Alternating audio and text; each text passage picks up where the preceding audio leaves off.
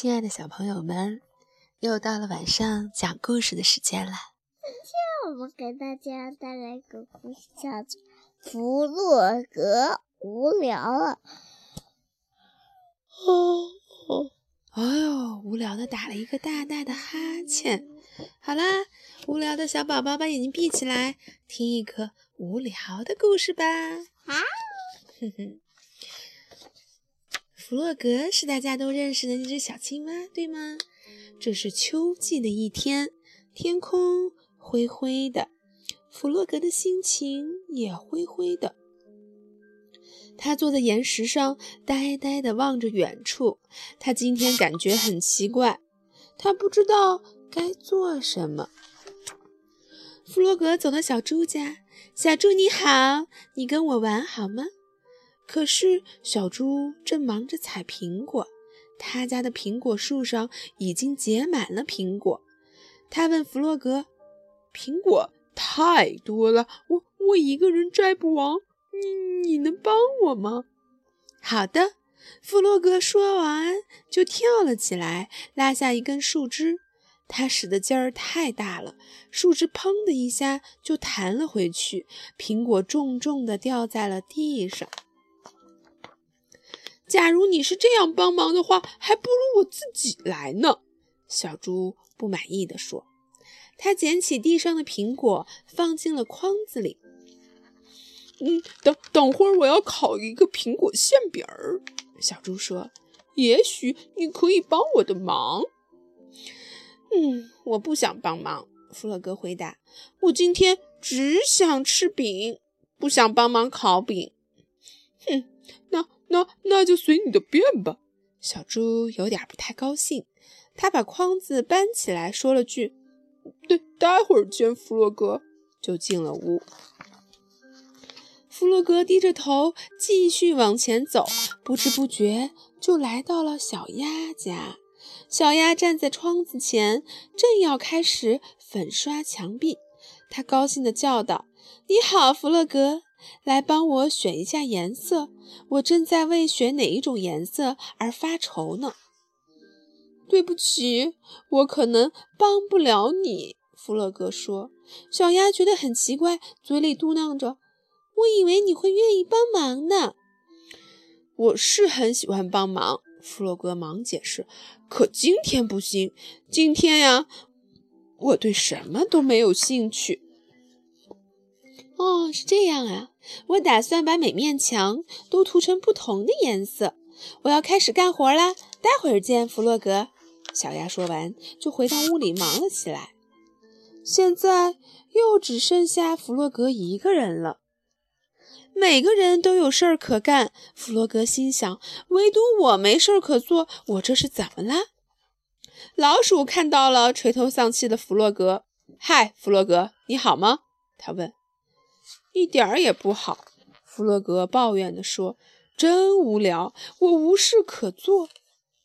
可是，假如你真的很想做事的话，总能找到事情做的。”老鼠说：“我正好有本很棒的书，要不你拿去看看？”“不，谢谢了。这会儿我既不想看书，也不想摘苹果，也不想选涂涂墙的颜料，我什么都不想做。”我觉得很无聊，麻烦就在这儿。弗洛格失望的大叫道：“他讨厌这样的自己。”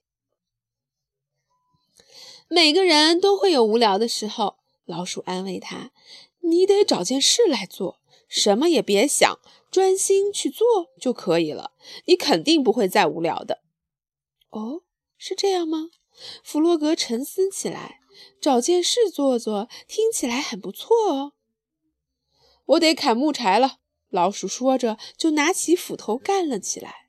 他砍了一大堆的木柴，那么多的木柴滚得到处都是。弗洛格还是没想出该找件什么事情来做做，于是他帮老鼠把木柴整整齐齐地码成一堆。来，我们到森林里去。老鼠背上背刀，对弗洛格说。森林里的味道真好闻，弗洛格使劲地嗅了嗅，像是蘑菇的味道。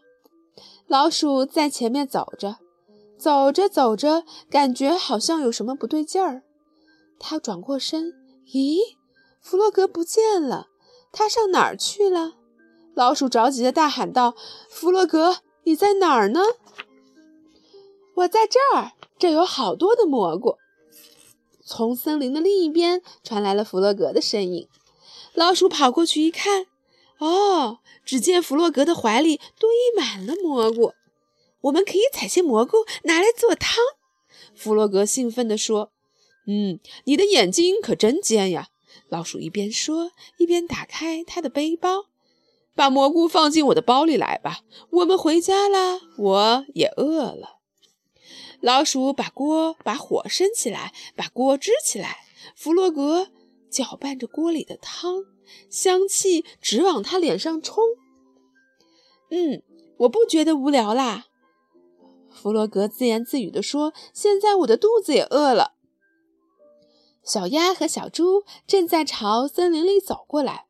我刚才对对弗洛格的态度不太友好，小猪说：“我的态度也不好。”小鸭也有点后悔。我一心想着快点开始粉刷墙壁，于是就这么让它在门外站着。没过多久，他们就在老鼠的帐篷外面看到了弗洛格。弗洛格，你好，我们可找到你了。我们我们都开始担心你了哦。老小猪说：“我给你带带了个礼物，也也许你收到礼物，心里就会觉得好受一点。”嗯，刚才我是觉得无聊了。弗洛格解释道：“现在好了，我不觉得无聊啦。看我炖的汤，嗯，好好香啊。”小猪说。弗洛格，你能再搅拌一下那汤好吗？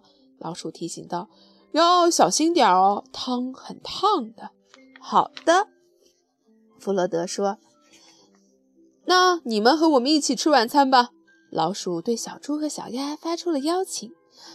汤里有弗洛格刚采的新鲜蘑菇呢。对呀，而且我们还有饭后甜点，它就在那个盒子里。弗洛格开心地说。大家一定都猜到了吧？饭后甜点，嗯，肯定是苹果馅饼儿。对啦，是小猪烤的苹果馅饼儿。好啦，无聊的弗洛格终于不无聊了。嗯嗯，拜拜，小朋友，比拜拜，拜拜拜，再见，晚安。好喝的汤。啊！你的 肚子好满呀，好吃！行了，别演了，拜拜，拜拜。